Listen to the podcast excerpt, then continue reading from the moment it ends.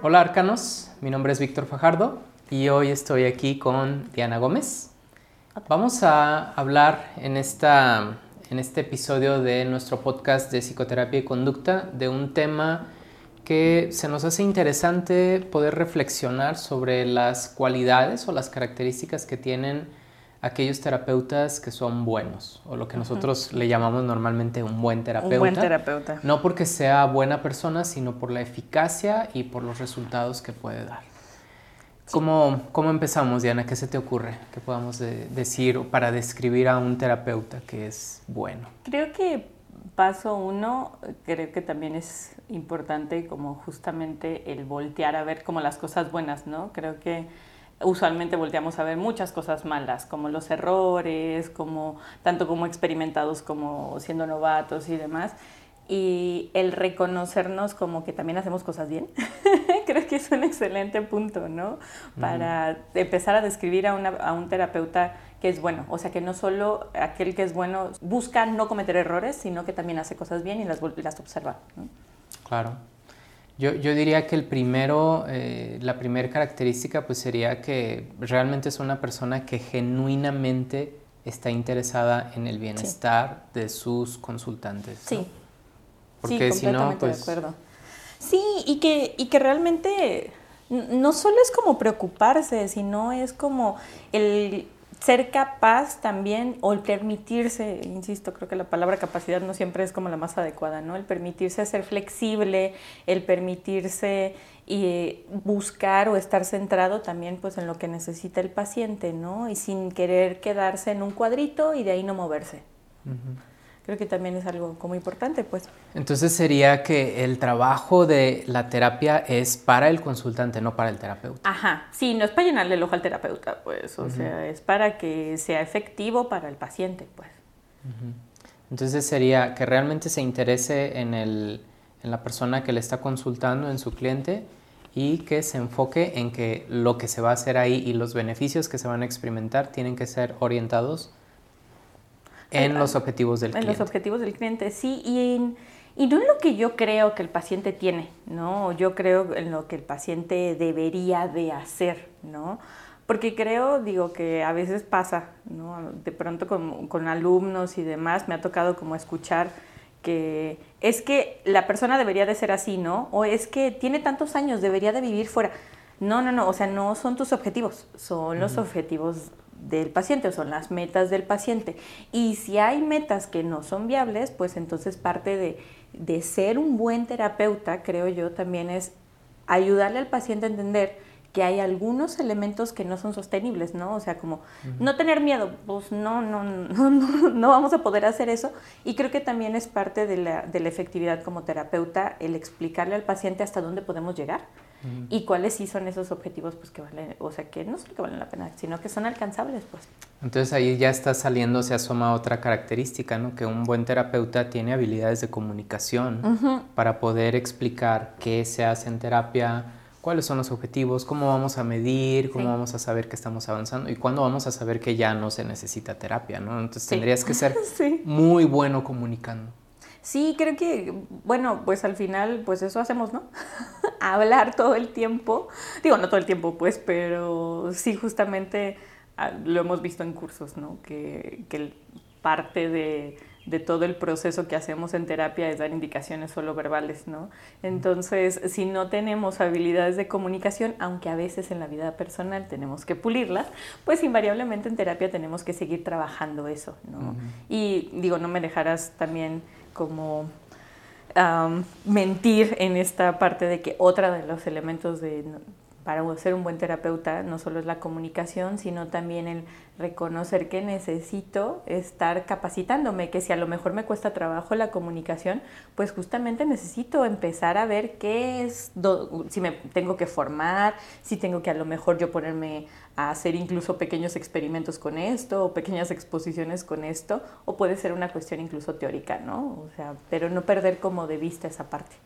Entonces te reconoces tus buenas cualidades, tus uh -huh. competencias, pero también te das cuenta que si necesitas capacitarte, lo vas a hacer, lo vas uh -huh. a buscar, ¿no? Lo vas a buscar, sí. Y no casarte con esta idea de, ay, es que ya terminé una maestría o ya terminé un doctorado, ¿no? No, no, pues bueno, al final las personas siempre estamos cambiando, el contexto siempre está cambiando.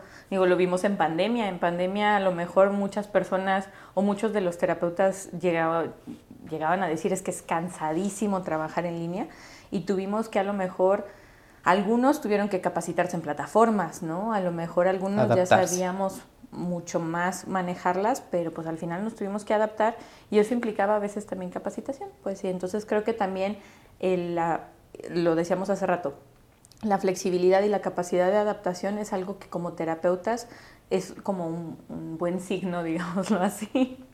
Claro.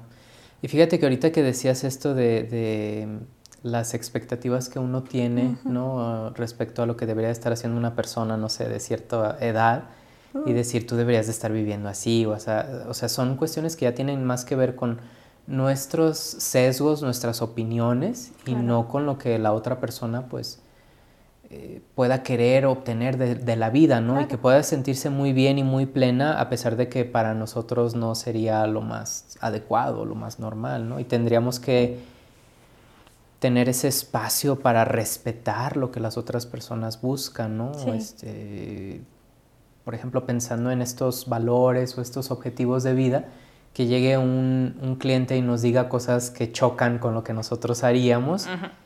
Y así como decir, bueno, pues esto es lo que quiere esta persona. Y aprender a respetarlo, ¿no? Sí, sí, o sea, al final, insisto, no es lo que, lo que yo quiera como terapeuta, sino lo que necesita el paciente, ¿no? A lo mejor a mí me encantaría que se emancipara de la familia, pero también si no tenemos los elementos para ello, pues, y si ni siquiera lo quiere el paciente, o sea, ¿por qué tendría que yo como implantarle la idea de que no, voy a hacer que el otro crea que necesita emanciparse de la familia? ¿no? No, pues, o sea, no somos manipuladores. O sea, tendríamos que tener ciertas habilidades, pero no somos personas que tendríamos que Influencia, ¿no? Exactamente. Ok. Exactamente. Fíjate que una, una, de las cosas que yo he escuchado y creo que concuerdo mucho cuando los clientes llegan a sesión y dicen, nunca me habían escuchado de esta manera o, nunca me habían prestado atención así o nunca me habían puesto peros a todo lo que digo, me doy cuenta que una de las, de las más grandes ventajas que tiene un terapeuta es que está entrenado para poder escuchar a la persona y ser un, eh, una audiencia no punitiva. O sea, ser una, una persona que escucha pero que no está criticando, que no está corrigiendo, que no está castigando a la persona, sino que escuchas y no juzgas. Entonces, si a mí me dijeran, oye, ¿cuál sería de todas, todas, todas las ah, cualidades?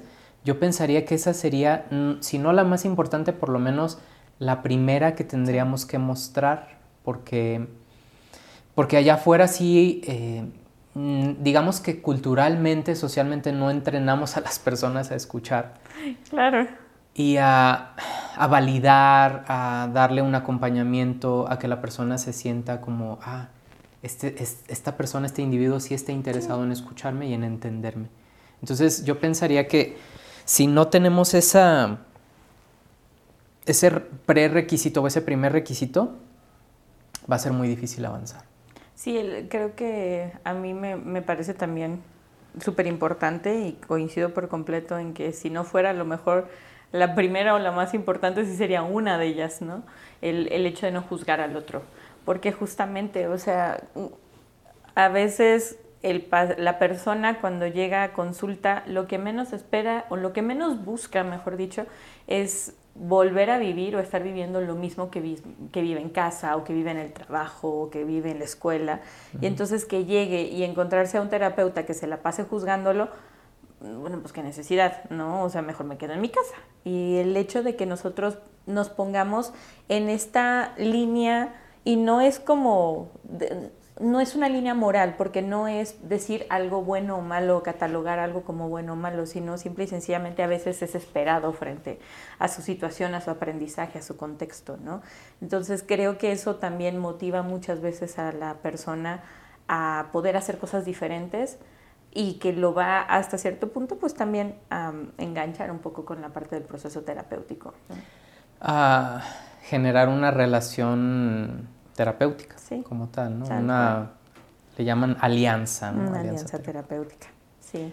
Sí, yo creo que ese es de los más importantes y la verdad es que se necesita mucho, o sea, las personas llegan con esa carencia, con esa necesidad tan, tan fuerte, ¿no? Que a veces si tú eres un terapeuta que no sabes qué hacer, no tienes idea, no tienes muchas, eh, mucho entrenamiento, con el simple hecho de que escuches sin juzgar y que valides lo que, lo que se puede validar, este, ya, ya estás haciendo muy buen trabajo, ¿no? Sí, Sí, sí, la, la, validación, como tú lo decías hace rato, no es algo que nos entrenen en la vida diaria, ¿no? De hecho, creo que casi nunca. En nuestro contexto no es un contexto muy validable, ¿no? O no juzgador, no castigador, ¿no? Como tú lo señalabas. Entonces, creo que el que lleguen y el que le reconozcas que hace cosas bien, incluso culturalmente, ¿no? Tenemos como mucho este sesgo de, ay, pues es que tienes 10, pero no, no obtuviste la estrellita, ¿no? Y es como, y cuando llega a terapia y entonces se le reconoce, se le valida que hay cosas que sigue haciendo como muy bien, creo que también obviamente va a hacer que, que pueda generarse esta alianza mucho más eficiente, o que pueda haber relaciones incluso como terapéuticas más sanas, modelar esta parte de una relación sana, porque eso también es importante. ¿no? Claro. Claro, ¿qué opinas, por ejemplo, de este concepto que es muy eh, amplio, como ser flexible, ¿no? Que, o sea, suena así como, ah, muy bueno, ¿no? Pero ¿qué, qué, qué querría decir de una manera más precisa? ¿Cuáles serían esas cualidades de un terapeuta que es flexible? De un terapeuta que es flexible. Creo que incluso, digo, me voy a meter a lo mejor en otro concepto que podría ser casi igual de ambiguo, ¿no? Como salirte un poco de esta zona de confort, aprender a salirte de tu propia cajita, ¿no? Tenemos herramientas, tenemos habilidades, pero también podemos seguir desarrollándolas, ¿no? Y a veces el ser flexible, a, mi muy particular punto de vista, es eso, permitirme ver un poquito más allá de lo que mi, mismo contexto me, me da para considerar que el otro tiene una vida completamente diferente, que el otro va a tener circunstancias diferentes que también son válidas y que entonces voy a trabajar pensado en eso, aunque a veces se contraponga incluso a lo que yo creo. Entonces creo que eso es un elemento bien importante de la flexibilidad. Pero abarca muchas cosas, ¿no? Muchísimas. Porque ahí acabas de decir, por ejemplo, apertura. Apertura a otras historias, a otras maneras de ver el mundo. Sí. Sensibilidad, respeto, ¿no? A, todos esos valores de la otra persona y, también, este, pues no sé, el, poder identificar, ¿no? Donde en esta sensibilidad, porque si te das cuenta, yo creo que este concepto de, ser flexible eh, se conecta mucho con adaptarte y funcionar, ¿no? Entonces, una persona que se adapta y funciona es una persona que es flexible y entonces te tienes que adaptar, ser sensible a los distintos tipos de clientes y adaptarte a cada uno para que la alianza se dé, para que puedas trabajar, para que puedas lograr los objetivos. Entonces, un, terapeuta flexible para mí tendría que ser abierto, curioso, este, muy, muy sensible, poder leer bien eso que está pasando y decir, ah, me voy a ir por aquí, me voy a ir por allá. Y lo conecto pues con este tema de, esta dialéctica, ¿no? De, a ver, aquí nos va a tocar aceptar esto, aquí nos va a tocar trabajar para cambiar esto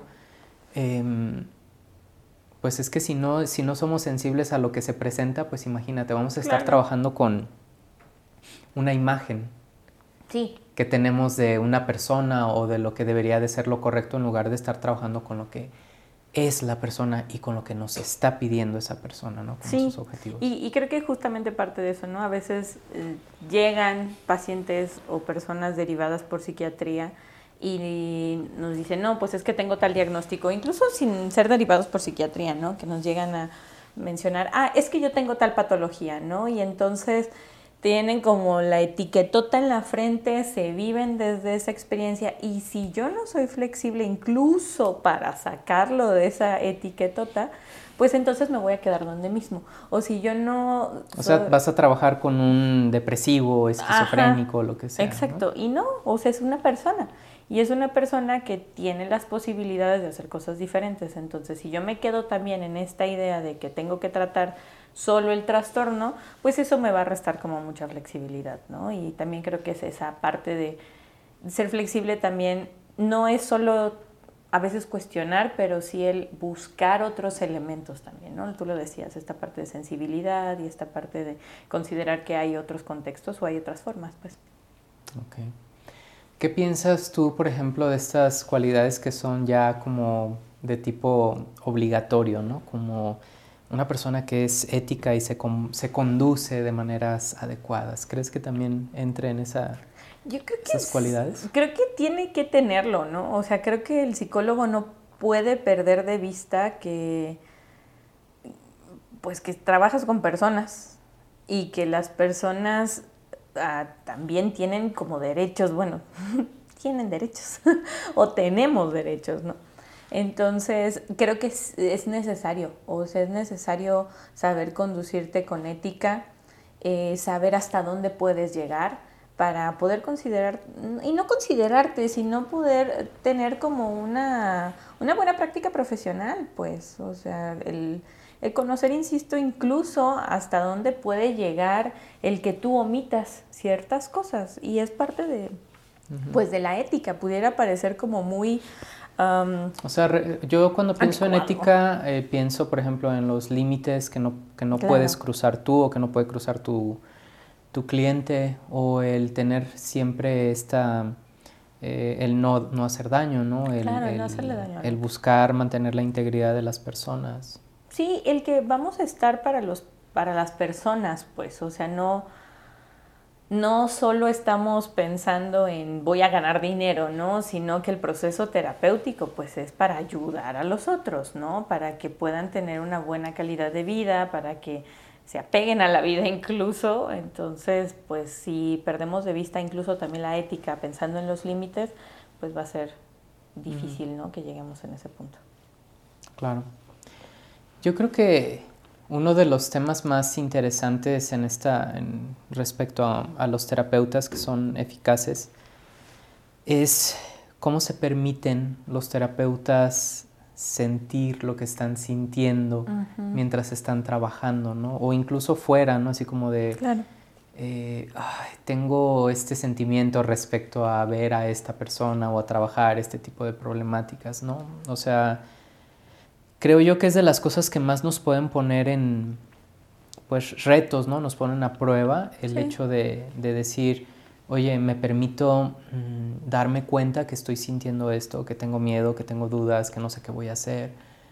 Me permito reconocer que necesito ayuda, me permito reconocer que me equivoqué aquí y decir, híjole, y, sigo, y sigo trabajando. Y, e incluso la capacidad que tiene un terapeuta como para decir, fue difícil esta sesión y respiro, me regulo y la que sigue, ¿no? El que sigue, exacto, para adentro de nuevo. O sea, yo creo que esa es una de las más interesantes, ¿no? Porque también es como muy compleja. Sí, a, mí creo que es de las cosas que puedo decir que más me pasan, ¿no? O sea, como el, como tú lo decías, ¿no? El reconocer que a lo mejor esta situación me está molestando muchísimo, o sea, que, que me permito sentir ese enojo, pero que ese enojo no se va a traducir a voy a atacar al siguiente paciente, ¿no? O sea, no voy a buscar quien me la pague.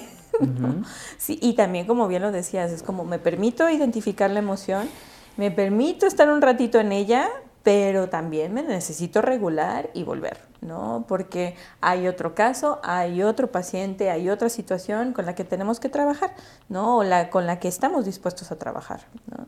Entonces, sí, creo que también de las cosas que no solo es aguantarse, que es como, como de un buen terapeuta, no solo es aguantarte lo, lo desagradable, sino también reconocerlo, poderlo regular. E incluso también, tú lo decías, ¿no? El pedir ayuda. ¿En qué momento? Y creo que también es un signo muy claro de un, de un buen terapeuta, en qué momento mis cosas personales me están rebasando, que están incluso interfiriendo en las condiciones de, de los procesos terapéuticos. Y entonces también reconocer que yo necesito ir a terapia, ¿no? O sea, y creo que también es de las cosas de un buen terapeuta, reconocer cuando necesita ayuda y buscarla. Y creo que ya conectamos con este tema, ¿no? Que ya hemos platicado en otros podcasts sobre el autocuidado, ¿no? necesariamente tendría que tener esto, ¿no? Podríamos pensar en un terapeuta que puede ser muy bueno y muy eficaz y, no se cuida. Eh, creo que pudiera ser muy bueno, pudiera ser muy eficaz y creo que muchas veces puede llegar a no cuidarse, pero que va, va a tener ahora sí que un deadline y que llegará un momento en el que esa, esa eficacia va a empezar a disminuir. O sea que no es sostenible, más bien. No es sostenible, exactamente. Sí, eh, necesitas pedir ayuda, no puedes quedarte nada más así, pues. Porque al final somos humanos, pues. Y creo que también es un, un elemento de ser un buen terapeuta, no perder de vista que uno no deja de ser un humano, pues, y no deja de sentir y no deja de tener problemáticas en su vida diaria y que al final esto no tendría por qué aparecer dentro de consulta, pero cuando aparece en consulta y no tengo los elementos para regularlo, pues necesito pedir ayuda. Claro. ¿Tú recuerdas en tu historial de terapeutas que hayas tenido, eh, qué recuerdas bueno de ellos? Así como, ah, esto me sirvió mucho, esto me gustó, esto creo que lo hizo un buen terapeuta. Creo que incluso ahora sí que los jalones de orejas, ¿no? O sea, porque también como buen terapeuta no siempre es una sonrisa en la cara y todo está bien en el mundo, ¿no? No todo es arcoíris y, y brillitos y demás. Creo que una de las cosas que como, como paciente también he tenido y como buen terapeuta pues enfrente es eso, o sea, que me lleguen a mostrar en qué cosas no estoy funcionando y que entonces sea como, ah, no lo había visto, ¿no? O sea, que me logren evidenciar esto y a veces es con jalones de orejas, pues, no, no, no solo como... es, clásico, ¿no? Esto que dice, ah, cuando, cuando nos quedamos así como con la boca abierta y con los ojos cuadrados, ¿no? Y decir, nunca había visto esto, no lo había pensado. Exacto. Y que, y que hacemos contacto con esas cosas. Yo creo que sería difícil, ¿no? Catalogar esta cualidad que pudiera tener un buen terapeuta, porque yo lo veo como tal vez acercarte como cliente a ser sensible a eso. Sí. A, a ver esta realidad, ¿no? Yo, yo, por ejemplo, recuerdo uno de los momentos más interesantes, yo estando en terapia, que mi terapeuta me dijo, ¿y por qué no? Así como, cuando estás, cuando estás constantemente diciendo, no, es que esto y esto y por esto no y por esto no y dando razones y justificaciones y, y, te enfrascas en explicaciones y entonces es así como de, a ver, te voy a tomar y te voy a acercar para que veas la realidad. Sí. Y entonces ahí es como probablemente esto que te lleva y te acerca a las partes que toca aceptar y decir, ¿por qué no? Si así es. Y tú llevas aquí media hora diciéndome, como de no, todo esto tiene no, que ser diferente esto no, por esto, por esto y por aquello, y tengo todas estas muy buenas razones, y así como, de, a ver, mira, ¿ve? No, perdón. Así es. sí. ¿Por qué no? Y entonces yo me, me, acuerdo que en ese momento me quedé así como, wow. sí. O sea, tenemos unos puntos ciegos tremendos, enormes, enormes y, y puedes ser muy inteligente y muy competente y muy capaz, y aún así enfrascarte en este tipo de de, ceguera, ¿no? Este, selectiva, ¿no? Y, y, esas son las cosas que muchas veces los pacientes se van de consulta y, te van diciendo así como, wow, nunca había visto esto y ahora que lo digo lo descubro y no es este insight que así que transforma todo, ¿no? Pero es una manera de decir, bueno, es que esta, este insight y esta sensibilidad me conecta con la necesidad de empezar a hacer las cosas distintas. Distinto. ¿sí? E, eso es lo interesante, ¿no? Porque insights, así como puedo ser un terapeuta así, súper sabio y decir un chorro de cosas así de wow, lanzar bombas de verdad y, y ser muy sabio, así como casi, casi un... un... Sabiendo, Ajá, como un monje así que te dice cosas, así como un gurú, ¿no? Sí. Y de todos modos eso no va a bastar si la, si la persona no empieza a... Pues a conectar incluso con su vida. A conectar y a hacer cosas diferentes. Exactamente. Sí, sí, sí, sí, coincido con esta parte, pues, completamente. O sea, uno puede decir N cantidad de frases padrísimas y súper reflexivas y el paciente decir, oye, sí es cierto, pero ya que contacte como con su realidad y que entonces esto lo mueva a hacer cosas distintas, digo, no siempre, pues uno puede tener muchas frases, ahora sí que fregoncísimas y no le van a caer, pues, o no lo van a mover al cambio. Claro. Oye, ¿tú crees que estos terapeutas que ya tienen buena, no sé, cantidad de clientes y muchas recomendaciones y lista de espera, ¿tú crees que también eso tenga un impacto en qué tan eficaces son, así como este efecto eh, placebo o el efecto Pigmalión, ¿no? Así como de esperas que sea como todo el mundo te lo ha recomendado y mucha gente te dice que es buenísimo y crees que también tenga un impacto? Invariablemente va a tener un impacto, ¿no? Ahora sí que haz fama y échate a dormir, pues, pero que eso asegure la efectividad, creo que no siempre. O sea, uno puede tener una excelente estrategia mercadológica y a lo mejor venderse súper bien, pero a lo mejor en consulta es una historia completamente diferente. Entonces, digo, creo que siempre lo que valdrá la pena pues es ir probando y como, como cliente o como paciente, pues también el decir, bueno, sí, me gusta o me siento como... Bueno, sí, yo creo que sí, tienes mucha razón en eso porque hay muchas personas que no, pues que no son psicólogos, que no tienen mucha capacitación y de alguna manera son intrusos en nuestra área y, tienen más clientes y ganan más y cobran una millonada y en realidad dices, wow, sí pasa. Sí, pasa y pasa un montón, por, Eso, por eso creo que... Bueno, pues... Eh, yo creo que estos, estos temas también los podemos conectar, eh, que la gente sepa que aquí en Instituto Arca estamos ofertando un diplomado para los terapeutas, para los psicólogos que se quieran eh, introducir por primera vez en esta, en esta área, em, que sepan que con nosotros pueden eh, tener un seguimiento, un acompañamiento personal en donde vamos a, a poder dialogar, platicar de nuestras dudas, nuestros miedos, ir avanzando, ir teniendo prácticas con pacientes, ir viendo cómo, cómo, qué estamos haciendo bien, cómo podemos mejorar, eh, pues tener alguien con quien gritar, ¿no? Así como que, ay, no sé qué hacer, tengo miedo, tengo estas dudas. Es algo bien, bien importante para nosotros, pues es, es un tema que a nosotros nos, nos fascina, nos apasiona y queremos apoyar a, otros psicólogos a que aprendan a hacer un buen trabajo. Y no porque nosotros seamos los únicos que sabemos hacerlo, sino porque podemos acompañar, podemos ir eh, dando esta retroalimentación, esta reflexión y que se aplique en el cambio. Entonces, em, no se trata pues de, ofertar algo y vender y decir ya me compraste y me olvido de ti. se trata de hacer algo en donde realmente vayamos paso a paso aprendiendo y donde nuestro compromiso sea eso, ¿no? Realmente formarnos porque el que haya buenos psicólogos habla bien de todo el gremio. Entonces, eso es algo bueno. Hay muchas deficiencias, hay muchos problemas en el área de la, de la psicoterapia, hay muchos intrusos, hay muchas pseudociencias, hay ficción, hay, hay ciencia ficción en lugar de ciencia y de evidencia en la terapia. Entonces, nosotros queremos trabajar y queremos ayudar a que todo esto cambie y que mejore y que y que sepamos pues que, somos un gremio que trabaja bien, que hace las cosas bien y que podemos cooperar y que podemos hacer pues eso, ¿no? Ayudar, porque esa es la finalidad de, nuestro trabajo. Entonces, los invitamos a que nos llamen, hagan preguntas, escriban y que comiencen con nosotros. Eh, nuestro próximo diplomado empieza el 7 de mayo. Así que... Hasta luego. Nos estamos viendo.